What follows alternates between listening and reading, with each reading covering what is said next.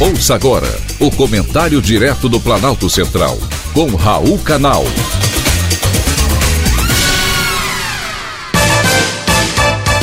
Queridos ouvintes e atentos escutantes, assunto de hoje: invasão ao Capitólio. Em uma democracia, onde os representantes são eleitos pelo povo para exercer legitimamente o poder que dele advém, é preciso que os governantes atendam os interesses da população, sempre visando ao desenvolvimento do país.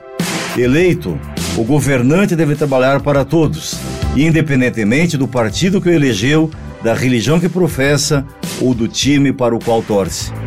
Deve, acima de tudo, ter discernimento e consciência crítica, atitudes que agregam e não dividam.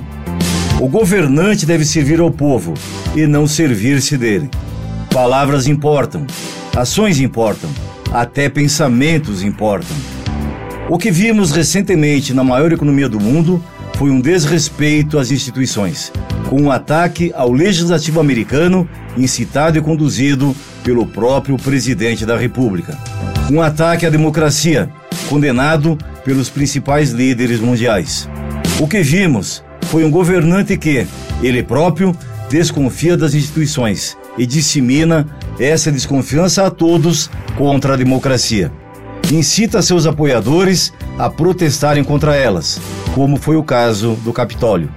Um governante deve inspirar seus cidadãos à união e ao diálogo, respeitando sempre a Constituição. No Brasil, por exemplo, a administração pública deve seguir alguns princípios elencados no artigo 37 da Constituição Federal, que deixa clara a importância de se manter a legalidade, a imparcialidade, a moralidade, a publicidade e a eficiência. As sociedades devem reagir a qualquer ataque à democracia, aos discursos de ódio, ao sectarismo político.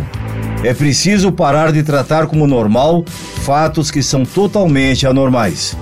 Os Estados Unidos da América tomaram esse caminho, que acabou culminando na invasão do Congresso americano, com presos, mortos e feridos.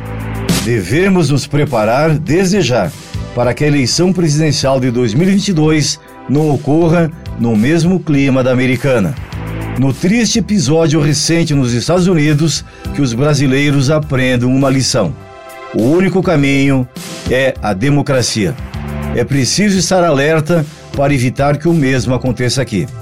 Todos os atos públicos devem basear-se nos princípios descritos na nossa Constituição, inclusive dos governantes.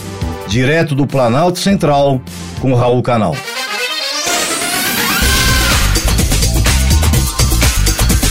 Acabamos de apresentar o Comentário Direto do Planalto Central, com Raul Canal.